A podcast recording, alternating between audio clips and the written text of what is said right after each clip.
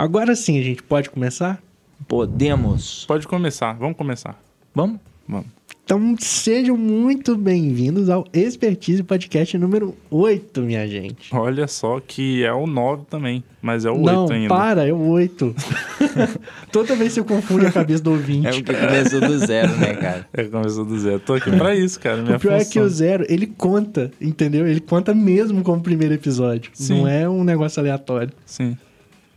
Caraca. Acho que eu vou sair mudando. Nossa, editar todos os vídeos. Aproveitar que é o, é o 8 barra 9 ainda, né? Não é, É. sei lá, o 200. Já, rapaz, nós vamos longe. Mas estamos aqui de novo, mais uma semaninha. Mais um podcast. Eu sou o Lucas Escado, seu host. Eu sou o Greg Machado. Eu sou o Daniel Leal e nós somos o Expertise Podcast. Eu fiquei quieto porque eu sabia que alguém não ia aguentar. Não, tá? eu alguém esperei, eu alguém fiquei ia olhando- fazer. Eu fiquei olhando pra ele. Alguém ia fazer. Ah, nós É, estamos é. aqui novamente no estúdio do Daniel, ah, também conhecido como Casa da Tia Norma. Titia Nonó. Abraço, Tia Norma. Isso aí. Tomamos um café arretado. A gente até postou lá no, no Instagram. Falando nisso, viu, tia viu. Norma vai fazer almoço? Rapaz, não sei não. E Depois a gente tem que ver isso aí. Depois não vê isso aí. Mas por que, que a gente tá perguntando do almoço? Porque a gente levantou o quê? Era 7 horas, Greg? Sete horas da manhã, saímos de Cachoeiro e viemos pra Muqui. Pegamos estrada, um frio do cão, Tá frio, tá? pra chegar aqui e gravar podcast. Só a gente mesmo. Nós somos doidos. Mas é assim que tem que ser. É assim que tem que ser, senão não sai as coisas, né? Pode reclamar não. Daniel ia lá pra Cachoeira também pra gravar. A gente tinha esses trâmites aí do ir e vir. É, gravar junto. A gente tá gravando no estúdio legalzinho aqui agora, né? Acho que vai ser assim sempre, né, Dani? Cara, acredito que é possa bem ser sim. Pelo que menos a maioria gente, das é, vezes, né? Aqui a gente tem menos interrupções, é, Não fica passando carro toda hora. né, a gente Cidade- consegue deixar uma estrutura montadinha já mais ou menos no esquema assim. Cidade pequena, né? Só passa é, boi, é... cavalo, jacaré. Porque tem história de jacaré na rua. Jacaré, jacaré com força. Mas por que que eu tô falando isso? Porque agora dá pra gente montar e fazer o podcast em vídeo, cara. Só que eu quero saber dos meus queridos ouvintes Hum. se eles querem ver o Expertise Podcast. Não só ouvir, mas ver também. Interessante, interessante. E isso aí, já pegando o gancho, é, foi um feedback de uma galera que escutou a gente, uma galera muito massa. aí. Isso aí. Foi isso aí.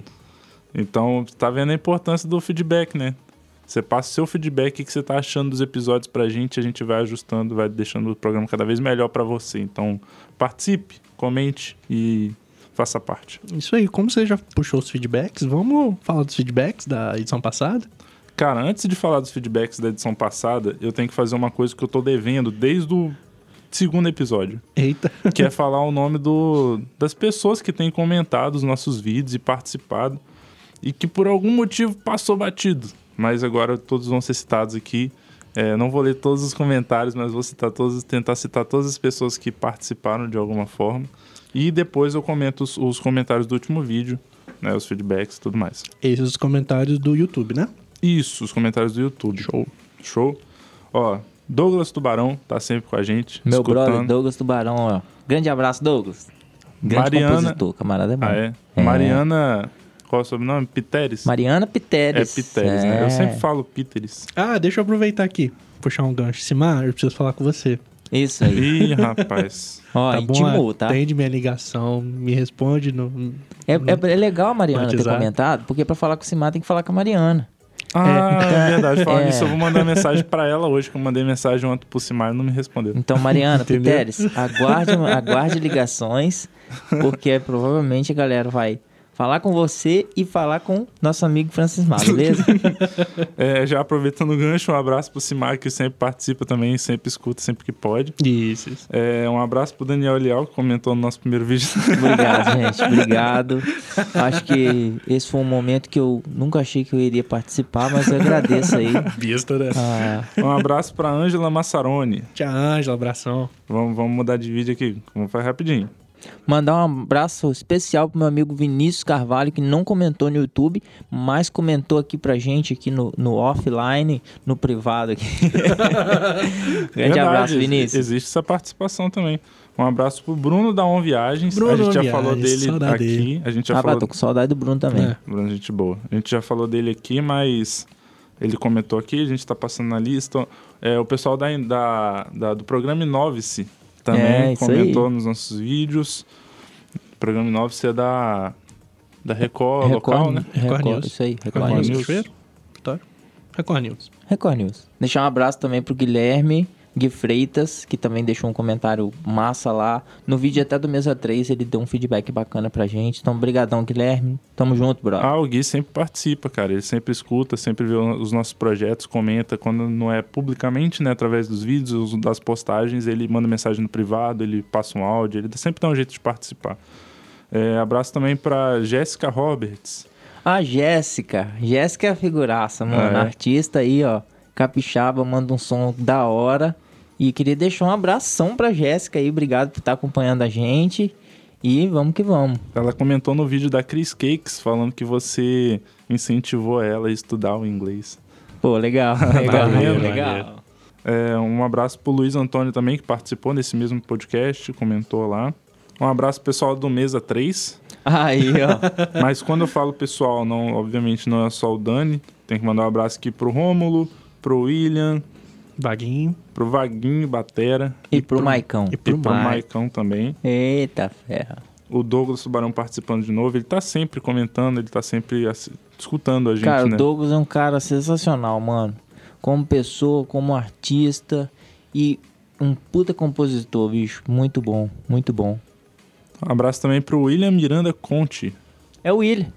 Ah, o William. É o Ah, William, então- é o William Batista. Não, eu falei errado. É o Lúcio Giri. Ah, o Lúcio Gil. Eu olhei errado aqui.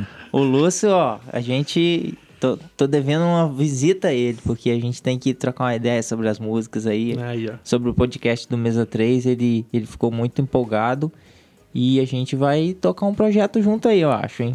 E agora, por último, né, que são os comentários do último podcast, né, tem o comentário da Melissa falando que eu tava julgando ela, falando que ela não tinha escutado, e ela escutou e comentou lá, brigou comigo. Tá vendo? É bom ser julgado, né, Grego?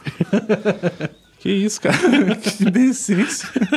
Ficou bravo. Ficou... Rapaz, Piada interna, piada interna. não, não peguei a piada, então. Não, deixa então. É. E um abraço pro pessoal da Capitã. A Capitã, né, no mês passado, no- nesse envolvimento do último podcast aí, eles participaram bastante, comentaram. A gente comentou sobre o Capitã Class, que eu tava olhando e já lançaram, já, Já tem lançaram. assinatura disponível, é só você entrar no site deles. Ela tá fazendo jabá de graça de novo, Capitã, contrata nós. Tá vendo? Não, mas é interessante o Greg falar da Capitã, porque aqui a gente tá num canal de áudio, não tem como saber as expressões, mas quando eu vi eles postando aqueles stories lá e falando e deixando mensagens lá pra gente, cara, o olhinho chegou a brilhar aqui, gente, porque Foi bacana a gente demais. admira muito o trabalho de vocês e muito obrigado por tudo, assim, É pelo aí. conhecimento, pelas informações e por estar em parceria com a gente aí no dia a dia. Eles já liberaram o site, liberaram a assinatura lá. E, cara, pra mim também, quando eu vi os stories que eles postaram lá, é legal que, tipo assim, quando a gente tá gravando, a gente não imagina que isso chega até lugares diferentes, até situações diferentes, ambientes diferentes.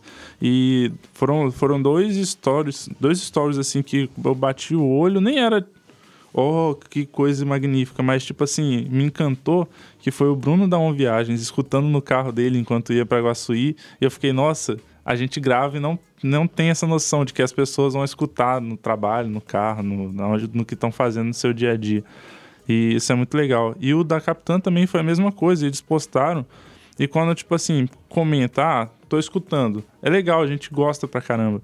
Mas quando você vê a foto e, tipo, tá lá estampado a capa do expertise na televisão da pessoa, na sala, e eles estão comentando sobre aquilo, você. Aquilo é muito massa que você consegue enxergar o ambiente, ver que o seu conteúdo chega em diferentes lugares, sabe? Enfim, um abraço a todos que participaram, a todos que deixaram comentários. Os comentários que eu olhei foram os comentários do YouTube. Né? Se você estiver escutando no Spotify, a gente publica também no YouTube e em outras plataformas. Mas a gente sabe que tem uma galera que participa desde o começo, que comenta, que manda feedback no privado, né? Tem a Carla Maria que está sempre participando, apesar de não comentar no YouTube, ela está sempre participando. E é isso. Show? Mais algum recadinho? Vamos pra pauta principal? É isso, vamos para a pauta principal. Bora. Vambora? Que é o que mesmo? Daniel Leal, o que, que a gente vai falar hoje?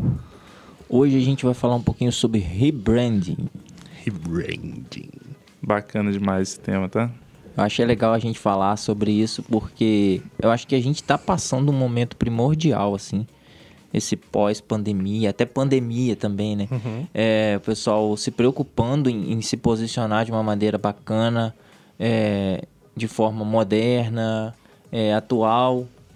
E a gente vai falar um pouquinho sobre as marcas que a gente trabalhou aqui de rebranding, que foram marcas muito bacanas de ser trabalhados, e também sobre os resultados a partir de cada cliente que a gente já trabalhou até hoje, né? Nas experiências que a gente teve também com Isso. cada projeto que a gente construiu. Lindo, lindo. Depois da vinheta. Depois da vinheta. Olha a vinheta.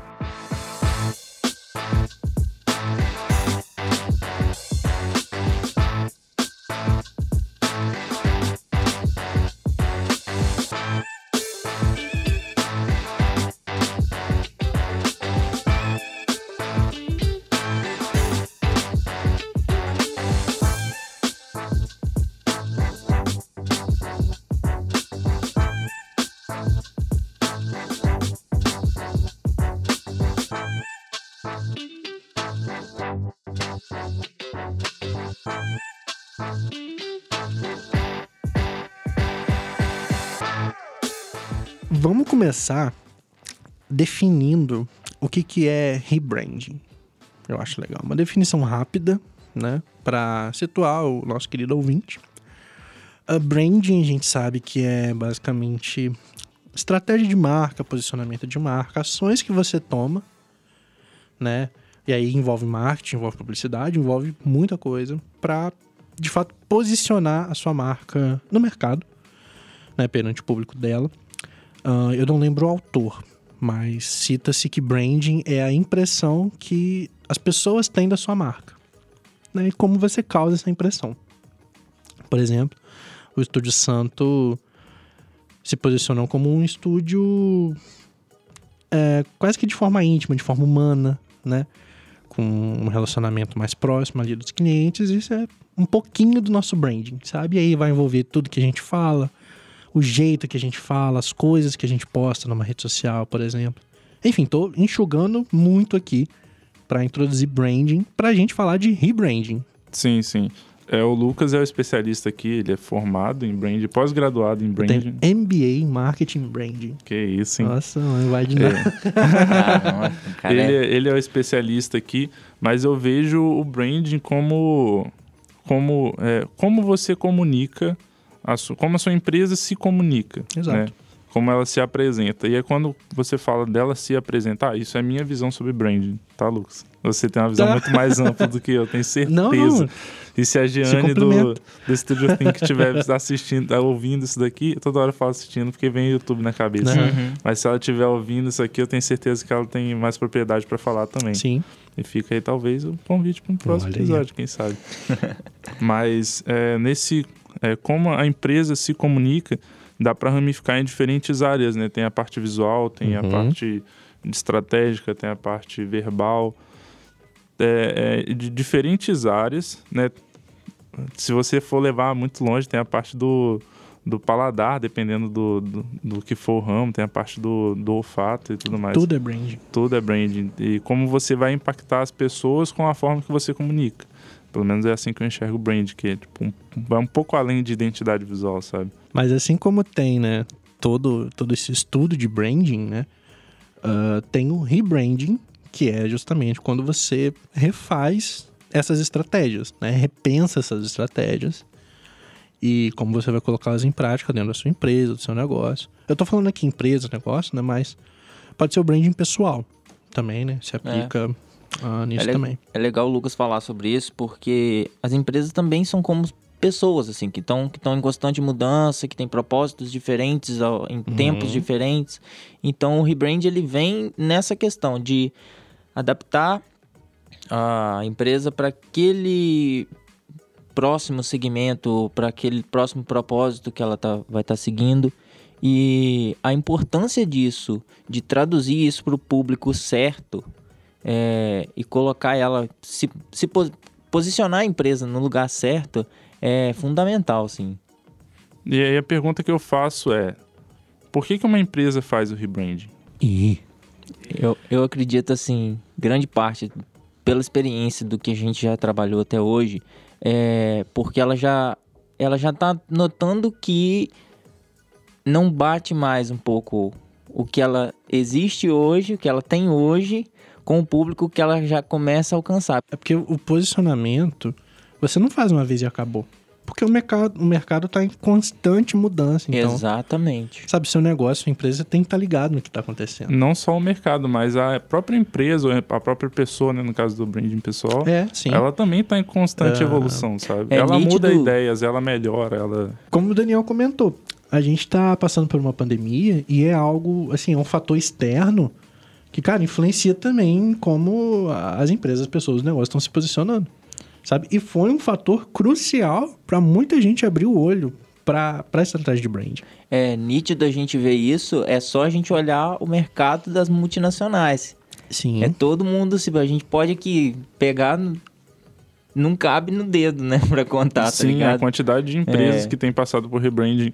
E, e normalmente chega até a gente a parte visual, mas a parte estratégica da coisa, que é o branding claro. mesmo em si, é muito mais profundo. E normalmente chega até a gente só o que é os meios de os pontos de contato ali, né? Que é a parte mais visual e verbal, assim. E aí que vem a parte preocupante, assim. Preocupante no sentido bom da coisa, assim, de, de você saber realmente o que tá fazendo, porque um, um rebrand feito da maneira errada, é, feito sem muito planejamento, sem muito estudo, pode acarretar problemas para a empresa, assim, ver isso pode causar uma má impressão nas pessoas. Eu Sim. lembrei aqui do caso da Odebrecht. Todo mundo sabe, envolvido em zilhões de escândalos de corrupção. E eles passaram por um processo de rebranding que, pra você ter uma ideia, eu nem sei qual é a marca nova deles. Entendeu? Porque ficou marcado na nossa cabeça a Odebrecht. Eu acho que atualmente uma das empresas que mais se posicionou de forma diferente, que foi um impacto impacto para muita gente, foi a Ponto Frio, Ponto frio. que se isso. tornou ponto, e muita gente ainda não absorveu isso, ainda tá em, em, em fase assim de adaptação pro público, né? E ali foi um caso que mudou visual, mudou comunicação, mudou, mudou geral. E se você pegar esse ramo assim de venda de eletrodomésticos e, e bem esse esse o, o mercado do ponto frio assim, uma galera tá fazendo isso, né? Criando mascote, tá aí o Casas Bahia, né? Que, que é o maior exemplo também que impactou também todo, quebrou a internet, quebrou a internet com a vinda do novo Baianinho, Baianinho. e com o reposicionamento da marca também, que é o rebranding. Agora imagina se as empresas não fizessem o rebranding, não repensassem seu posicionamento e sua forma de ver o mundo, né? Imagina, por exemplo, a Coca-Cola continuar lidando com seus clientes e dando exemplo da Coca-Cola, porque é o maior exemplo, né? Imagina a Coca-Cola continuar lidando com seus, seus clientes e conversando com eles da mesma forma que conversou lá no seu, na sua fundação, né? Lá em 1900 e bolinha. Lá quando a Coca-Cola ainda era vendida em farmácia como remédio. Já pensou, cara? E tipo, Não dá, não se dá. você, e você nem precisa ir tão longe. Pra você pegar aí, por exemplo, em 2005, a Coca-Cola se comunicava de um jeito que hoje é totalmente diferente. Nossa, eu lembro do, de um slogan da Coca-Cola, era o É a Real. É a real. Coca-Cola. Era um slogan que eles tinham que depois mudou pra Vivo Lado Coca-Cola da Vida. Tem o Abra Felicidade. Abra Felicidade, que eu acho que é o de agora. Ó, só aí, são três slogans diferentes. e E, isso- isso mudando todo o visual também, mudando tudo. E isso é o que chegou até a gente, né? É, só o esses são ponto os que a de gente contato. lembra.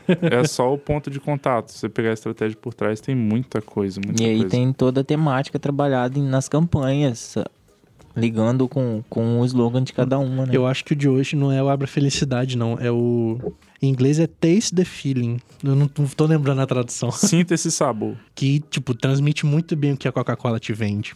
Que é a experiência. Sim, sim. Que é o, a felicidade de abrir uma coquinha gelada. Mas é muito interessante, tipo, ver essa, essa movimentação, né? E pra gente tem chegado mais projetos assim também. Que a gente não precisa só fazer a parte visual, uma identidade ali para um cliente. A gente precisa, de fato, pensar como essa empresa vai estar se reposicionando, né? E a gente acaba cada vez mais tá entrando nesse mundo de branding também, né? Cada vez mais estamos entregando para os nossos clientes mais sobre estratégia, mais sobre ah, tom de voz, por exemplo, mais o estamos com um projeto agora, né, Grego? Que a gente fez um estudo muito maior, nem começamos a parte visual ainda, mas já montamos toda a estratégia para o cliente. Que foi algo que a gente, quando o projeto chegou, a gente viu a necessidade de fazer, viu que seria muito interessante. Sugerimos, o cliente acatou e a gente mergulhou, cara. E é, é muito legal de fazer. Porque é como. E aí eu puxo meu lado escritor, né? Como se você tivesse é, criando um personagem, né? Inventando uma história para aquela empresa e colocando no mundo para as outras pessoas verem. É muito legal de fazer, é muito interessante. É legal como exemplo, a gente tem aqui o FECIM, que a gente fez também dessa forma. Sim. É, o FECIM teve um, um reposicionamento de marca muito legal, assim. E o FECIM foi total, né? E a gente tá vendo o resultado disso, assim. As pessoas estão enxergando de outra forma. É claro que a gente ainda está em fase de análise, mas a linguagem a gente já tinha definido como a gente ia trabalhar. E isso está sendo muito legal. Um outro projeto também que a gente fez recentemente foi o projeto da Lara, no segmento da odontologia, né? A gente quis trazer algo diferente e dentro da proposta do que, do que ela também tinha passado para a gente através do briefing. Foi muito legal e foi diferente. Foi um projeto que a gente trouxe inovação, assim, total para a questão dela. E aí a gente vem a questão do rebrand, que ela queria trazer uma marca. Ela sabia da, que a marca dela já estava um pouco ultrapassada, ela tinha noção disso, mas já, já tinha algo em mente do que buscar. E aí a gente somou forças para poder fazer uma nova marca para ela, uma nova identidade. E isso foi muito, muito bacana assim, de fazer. Não vou falar agora. O projeto da, da Lara, eu acho que foi um caso de rebranding clássico. No sentido de que a gente pegou a marca que ela tinha e evoluiu aquela marca. Trouxemos aquela marca para 2021, né? Então, tipo, quando você coloca as duas lado a lado, e isso tem no nosso feed no Instagram, a gente já postou o projeto lá, estudiosanto.design, uh, você vê a, a, como a marca nova ela é herdeira da marca antiga, né? Mas ela tá atualizada em forma, tá atualizada em cor, tá atualizada em aplicação. Então foi um projeto bem clássico de Behance, sabe, de rebranding, assim, foi muito legal também de fazer. Mas é bom a gente falar do antigo, né? Porque um dos pontos que a gente passa quando o cliente já tem uma marca e a gente está reposicionando é justamente você avaliar o que não está funcionando hoje. Não é o ideal você começar a pensar do zero. Né? Se o cliente já tem, já está hoje no mercado, você avalia como ele está. Na real, é sempre um, um, desafio, né? Sempre que chega uma marca assim pra gente, Sim. Né? os exemplos que o Dani deu ali, por exemplo, o Fecim, o Studio Think, é sempre um desafio pra gente, porque chega já com coisas que funcionam e não funcionam incorporadas na, na, na marca, né? Na identidade visual, nesse ponto de contato. E aí a gente tem esse desafio de identificar o que, que dá para manter, né? Não digo reaproveitar, mas o que, que dá para evoluir, o que, que tem que descartar, o que, ó, isso aqui não funciona, não tem nada a ver com você, para depois que a gente conseguir separar, fazer essa triagem né, de informações, a gente conseguir afunilar e aí sim evoluir o conceito, trazer uma nova cara. Às vezes você tem um ponto que funcionou para a marca ali 10 anos atrás.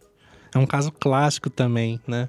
Às vezes o cliente já chega. E aí eu não estou criticando o cliente, eu não estou falando que dentro do conhecimento dele ele fala, ah, eu fiz essa marca aqui em 2000, entendeu? E eu não queria mudar, porque eu tenho essa marca desde 2000. Só que essa marca às vezes não tá funcionando mais, sabe? Quanta coisa já não aconteceu de, nesses 20 anos aí, 21 anos aí. Sim, sim. E aí a gente precisa, justamente como o Gregório falou, sentar e analisar. O que, que a gente vai manter? O que, que a gente vai tirar? O que, que a gente vai só evoluir? Vai só trabalhar em cima, sabe?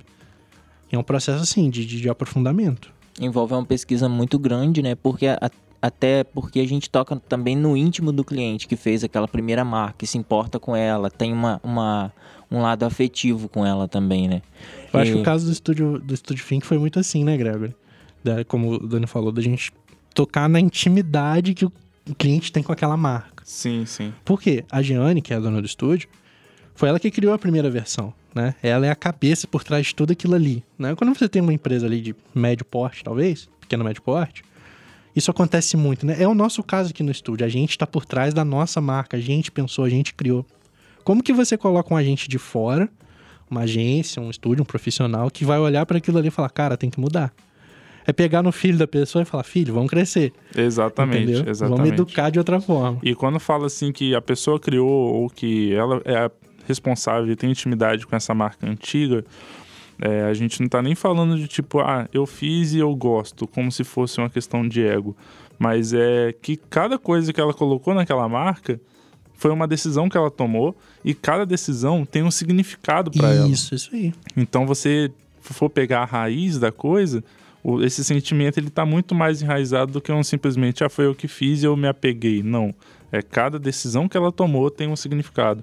Tanto que quando a gente fez né, o, o da Lara, chegou pra gente o porquê das decisões visuais. Né? Falou, ó, isso aqui parece um, um siso, um molar, não lembro. Molar. É, parece um molar, mas ele ao mesmo tempo remete ao meu nome por causa das iniciais e tal. E aí você foi começando a enxergar aquilo que, putz, foi decisões que ela tomou, que ela gostou, que ela se apegou e que a gente precisava não manter por, por obrigação, mas era um ponto importante para ela. Então, como que a gente vai mexer numa coisa que significa tanto para ela Quanto pro público. sem que perder achava aquilo? aquilo interessante é, também. quanto pro público, Aham. Porque é bem, bem na cara, assim, é bem visual, bem inteligente, pra falar a verdade. Sim, a gente não sabe quem fez, É, quem tinha feito, mas foi um ponto que a gente até manteve sim. na marca nova. E aí é, é- Como é que a gente consegue mexer nesse sentimento sem trazer algo totalmente do avesso, totalmente estranho para aquela pessoa e de jeito que ela vai bater o olho e falar, não, não é isso que me representa, entendeu? É, é bem complexo, o desafio é um Porque pouco maior, assim. É um ponto que pode acabar confundindo. Quando a gente tá falando de rebranding, não é necessariamente você mudar totalmente a marca. Sim, É reposicionar. Pode acontecer de nesse reposicionamento você ter um nome novo. Aí você ter uma parte visual totalmente nova. Você mudar tudo. Mas às vezes não. Às vezes o rebranding é um ajuste. sim, sabe? sim. É. É só um- uma correção de curso no que a marca vem fazendo. Às vezes é só para tornar ela moderna. Exato. Você não Exato. precisa mudar conceito nem significado, você só precisa modernizar a marca para que ela consiga se comunicar em 2021. Porque às vezes a- a- o visual da marca tá lá em 2005, tá lá em 2010, e ela precisa vir para 2021 e falar com esse mundo que agora é mais digital, agora é mais conectado, agora tá em diferentes plataformas. E aí eu lembro do exemplo, lembrei de dois exemplos. O da Ultragás, que foi a Ana Couto que fez, que é total Uhum. isso aí, trazer uma marca antiguíssima, clássica, mas modernizar 2021. É outra legal coisa. que- Hoje você pede o gás no WhatsApp, então a É. marca tem que estar presente ali, A entendeu? Ultra Gás, a gente bate o olho e a gente consegue ver traços da, da primeira marca, assim. Sim, Sim. sim, É aquele caso de evolução que eu falei. Uhum. Eu lembrei da, da Mastercard, que eu não lembro qual foi o estúdio que fez, não lembro se foi a Pentagram. Que Ma- Mastercard sempre foi os dois círculos, né? O vermelho e o amarelinho. Né? Só que hoje ele tá literalmente dois círculos. Antes ele tinha mais detalhe, tinha sombra, tinha uns cortes. Hoje não, ele tá simplão, vamos dizer assim, né? Uhum. Simplesão. Só que não. Tem o pensamento por trás daquilo ali, né? Que é outra coisa que a galera critica muito, que é o... O, o overuse, né? O uso do flat design em tudo Aham. hoje. Uhum. Mas que, tipo, não é só a tendência do flat. Tô falando do flat porque é o que a gente usa, né? Uhum. Mas é porque ele tá intrinsecamente ligado justamente com o posicionamento do século XXI, ano 2021, digital, sabe? Tem que ser fácil para as pessoas verem, para as pessoas lembrarem. E aí você acaba simplificando as formas. Você deixa degradê de lado, deixa aquele monte de sombra de lado. O Hans Donner fazia muito isso na Globo.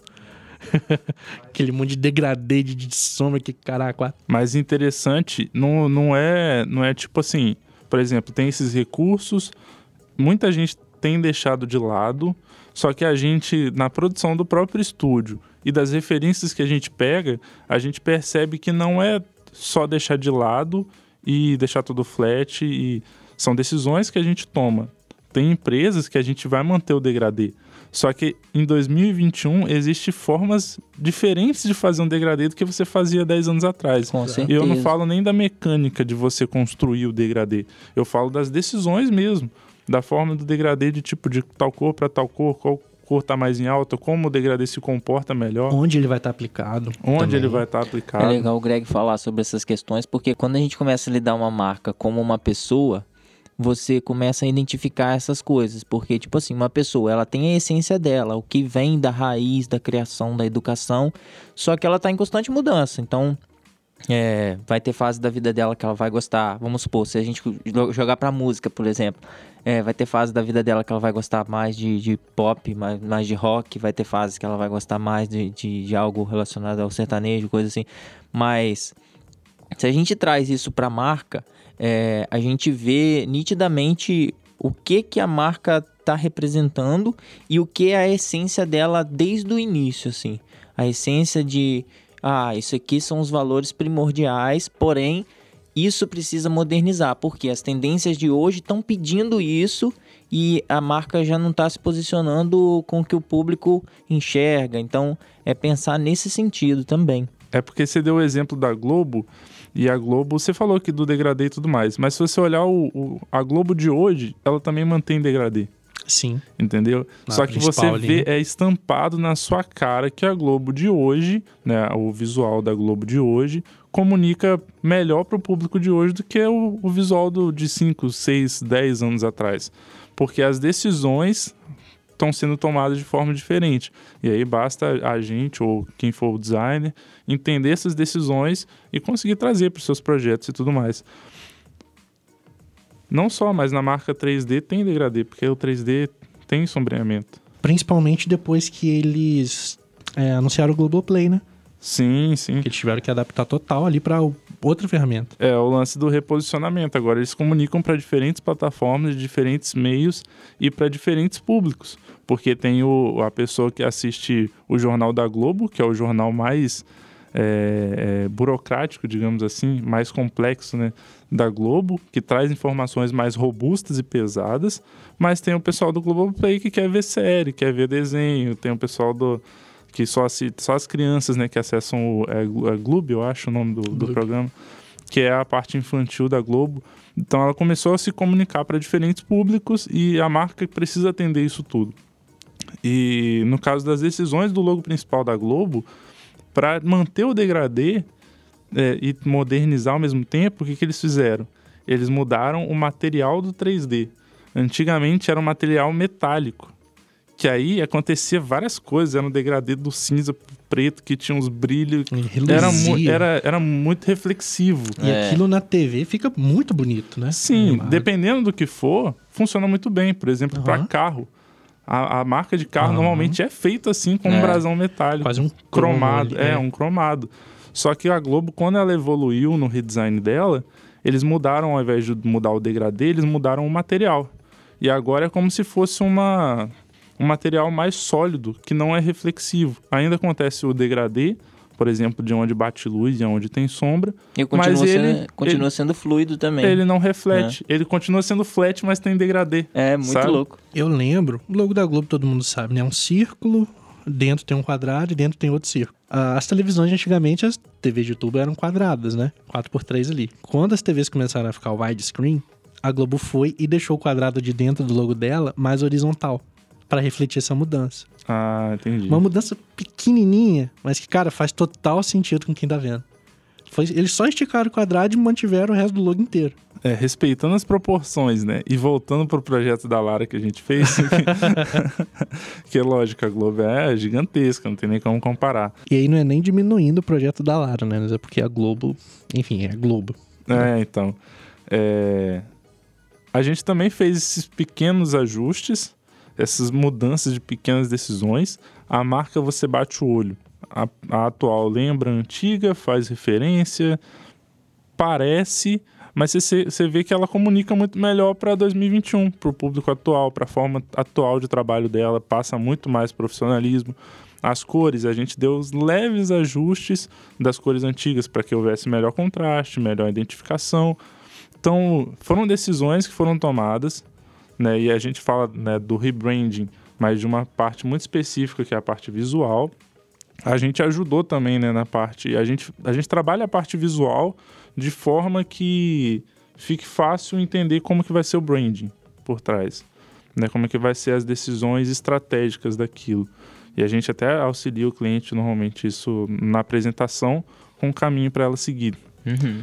Mas a gente preparou essa parte visual para comunicar melhor para o público a forma que ela trabalha hoje. Porque, por- exemplo, quando a marca dela foi criada, não tinha questão dela atender o público infantil. e hoje ela atende o público infantil em peso, né? Mas ela também atende o público adulto. Uhum. E é legal que a gente vê isso na marca. Sim. É a marca ela é versátil, ela conversa, ela passa o profissionalismo para quem é adulto e ela passa esse carisma para quem é criança. Uhum. Um ponto da marca que eu gostaria de pontuar são as cores. É uma marca para odontologia que usa muito vermelho, usa rosa, usa tonalidades que geralmente você não encontra. Marca de dentista, é... de cirurgião dentista, né, também. É azul, é verde, é igual ao hospital. É. né? Quando você vem com uma tonalidade avermelhada, o meu medo, né, quando a gente estava produzindo, era lembrar sangue. Era lembrar, era assustar em vez de trazer para perto. Só que aí, com, conforme a gente foi fazendo, a gente viu, não, dá para usar uma tonalidade. E claro, não é só a cor, mas é toda a comunicação junto. São as formas arredondadas. Até Sim, porque a sim. gente tem uma figura feminina por trás É. disso, né? É a fonte arredondada também, conversando em minúscula. Uhum. Então você deixa, Confortável. você deixa confortável, você dá aquela adocicada na marca. Uhum. né, usando tons que são fortes, mas não são gritantes. E o tema, o tema da psicologia das cores estava até em alta essa semana, né? O Kimura comentou, primeiro, eu achei até interessante, que primeiro o pessoal da Capitã, da Capitã comentou, fez um post sobre isso, falando que a gente enxerga, a gente, no caso, os designers no geral, os iniciantes ou quem tem pouca experiência, enxergam a psicologia das cores de uma forma errada. E logo, tipo, dois dias depois, veio um post do Kimura falando sobre o mesmo tema, basicamente na mesma ordem. Não tô querendo insinuar nada, obviamente, mas eu achei interessante isso. E esse tema que está em alta, né, o Lucas comentou ali que ah, vermelho remete sangue. E de fato foi uma preocupação nossa no começo de tomar essa decisão, só que a gente percebeu que sim, vermelho re- remete sangue, mas quando ele está sozinho, ou quando É. ele está aplicado em cima do branco. Se ele vem acompanhado de um rosa clarinho para fazer o lugar do branco, Muda completamente. ele muda completamente a percepção, a empatia daquele, daquela cor. Então não é só a cor por si só, vermelho remete sangue, mas é onde ela está aplicada. São as combinações, né? Gente, eu queria continuar falando sobre esse tema, porque acho que vocês sabem, eu sou apaixonado por, por marca, por branding, só que tá dando nosso tempo. É isso. A gente cara. vai ter que encerrar por aqui, mas a gente quer, como a gente sempre fala, ouvir o feedback de vocês, meus ouvintes, né? Se vocês gostaram, se vocês querem uma segunda parte, se vocês querem mais exemplos, que a gente entre mais fundo nesse universo. Que Se é- você quer que a gente comente sobre algum caso específico, faça uma análise, traça Exatamente. informações interessantes. Deixa aqui pra gente seu comentário, porque aí a gente fica sabendo, Vocês. né? É, é isso. É, tá errado não. Vocês têm mais alguma coisa pra falar, pra complementar? Não, cara, acho que é isso mesmo. Acho que é isso, Acho deu pra que a dar gente- um panorama geralzão. Sim, sim, a gente apresentou bem o tema, a gente com- trouxe essa conversa, essa pauta, assim, para desenvolver a conversa. Lógico que a conversa ela não termina aqui, por isso a gente falou dos comentários, né? Essa conversa ela continua lá nos comentários do YouTube, continua no nosso privado no Instagram, continua no feedback no privado, é, e a gente vai super interagir assim, e continuar essa conversa, levar ela o quanto for necessário. Se você quer continuar conversando com a gente, se você deseja continuar conversando com a gente, nós estamos no Instagram, arroba estudiosanto.design. Nós estamos no YouTube, Estúdio Santo Design. Nós estamos no Spotify, o Expertise está no Spotify, o Expertise está no nosso canal no YouTube também, se inscreva. Mas onde a gente está? Nosso site, estudiosanto.com.br. Que estamos vendo para refazer e vai ficar ó, Olha. um portal de design magnífico. Assim, vai Eu centralizar falar, eu ia falar, vai ficar um pitel. Um pintel, eu falei um portal, né? Mas a gente vai centralizar lá algumas coisas do expertise, vai centralizar nossos projetos, vai levar é, artigos, isso aí já está tudo em planejamento. Vai ficar bonito. Já temos o aval para produzir, né? O nosso diretor financeiro já liberou. Já liberou a verba aí, ó. Estamos investindo pesado. do nosso rebranding, do site novo. Sim, exatamente, exatamente. Porque o estúdio também passou, né? Desde, desde fevereiro, ela já passou por um reposicionamento. E não foi visual, por isso talvez vocês não tenham percebido diretamente. Mas foi a forma que a gente comunica. E isso está se organizando aos pouquinhos e o site é um fruto disso também. Está trazendo um sentido diferente. Tanto que a gente já tá quase batendo um novo recorde aí. Rapaz. É, meu é. Hoje, há um mês atrás, a gente publicou, né, falando que a gente bateu a, a, a marca de 10 identidades visuais produzidas. A marca de 10 marcas. A marca de 10 marcas. Foi um marco na nossa. Eu fiquei bem marcado com essa marca. Foi um marco na nossa empresa, a marca de 10 marcas que a gente atingiu. Mas, Marcou cara, todos nós. Só complementando, trazendo uma curiosidade. Senhor Wikipedia, Lucas, né? Branding é a tradução para marca. O termo vem do nórdico brander, que é justamente marcar com fogo. Entendeu? Tá ligado quando você vai no boi? tss, A ferro e fogo. O termo vem daí. Então, quando você causa essa impressão, você tá marcando, né? Claro que não com fogo, eu espero, né? É. o seu cliente. Só isso, só pra terminar o papo, trazer Bacana, essa eu não curiosidade. sabia, eu não sabia disso não. É Interessante. bem hein? legal, bem legal, a cara, origem. Acho que a expressão a ferro e fogo vem disso aí. Mas de marcar. Também, também. Até esqueci o que eu tava falando antes de você começar. Da marca de. Quantas marcas? marca Chegamos 10 a marcas. 17? 18? Quantas Então, você cara, contou? estamos na, na produção da 18ª. Já foram Rapaz. 17 entregues. E isso, ah, esse post de, de marca de 10 marcas é um mês passado, cara. No dia da gravação do cast, aqui, um mês. Um mês. Exatamente um mês. E a gente já tá na 18ª identidade visual produzida. E eu parei pra contar e é isso mesmo. Você contou depois que eu te falei, né? Aham. Então, Eu tentei Que contar louco, nos né? dedos, falei, gente, não. Aí eu abri a, a lista de projetos do cliente, é isso mesmo, cara. é, eu achei que... Eu, eu é depois mesmo. de contar... viu. Depois de contar os projetos, eu fiquei, mano, como é que a gente fez oito marcas num mês? Não faz sentido. Pô, a gente só tem a agradecer aí ao Claro, apoio de todo claro. mundo. Nossos que- parceiros, galera nossos que- clientes. Galera que confia no trabalho, que sempre troca ideia. Muito bom, gente. Obrigado por tudo. Maneiro demais. É isso, é isso. Vamos encerrar? É isso. Vamos encerrar Vamos. com que música? Antes da música, enquanto você vai pensando na música, Daniel, eu sou arroba Scarlo Lucas no Instagram, em todas as redes sociais. Se vocês quiserem me seguir também. Eu sou arroba Gregory underline Olivier. Eu sou o arroba Daniel Lial. E a gente vai encerrar com qual música?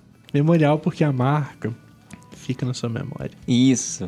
Memorial, se é, se é pra perder cabeça, que Seja com companhia. De- Dia após dia, não vai ser. Animou, assim. animou. Gente, até o próximo programa. Então, um abração, obrigado pela audiência. A gente fica aí com Memorial, banda Mesa 3. Isso Não aí. vivendo que a anestesia recomeça todo dia pra memória não falhar. Fazer a vida com amor e alegria, vestindo minha camisa, família não vai parar. cuidar de mim. Agora não vai ter fim. Eu te faço relembrar.